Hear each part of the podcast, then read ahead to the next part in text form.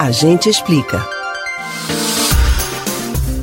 Em um intervalo de 15 dias, mais uma pessoa foi atacada por um tubarão no Recife. E dessa vez o incidente não teve só isso em comum com o último ataque, não. Foi também no mesmo local a Praia de Piedade, nas mediações da Igrejinha, em Jaboatão dos Guararapes. No dia 10 de julho, um homem morreu depois de ter lesões graves na coxa e em uma das mãos provocadas pelo animal. Um detalhe pode chamar a atenção de quem está acompanhando o caso. A vítima estava no raso, o que explica ataques de tubarão até mesmo em áreas rasas e em diferentes localizações da região metropolitana do Recife. A gente explica.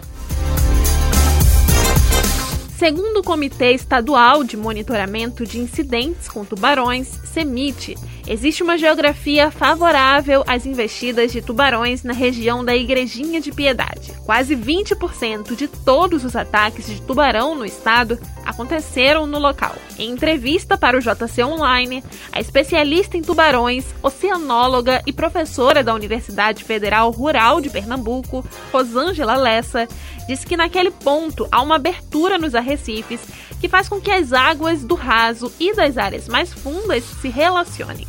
Se o tubarão estiver circulando na região, tem acesso fácil às áreas mais rasas e por isso ataca por lá também.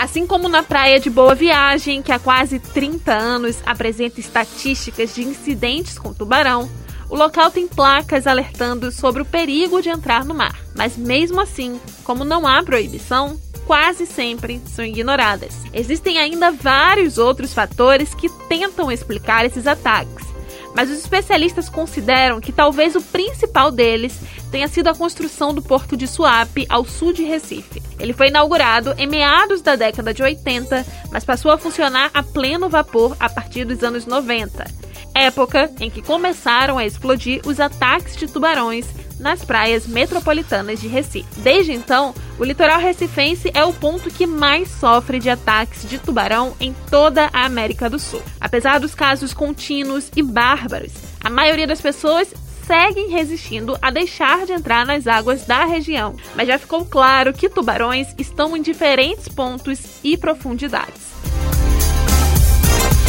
Você pode ouvir novamente o conteúdo desse ou de outros, a gente explica no site da Rádio Jornal ou nos principais aplicativos de podcast: Spotify, Deezer, Google e Apple Podcasts.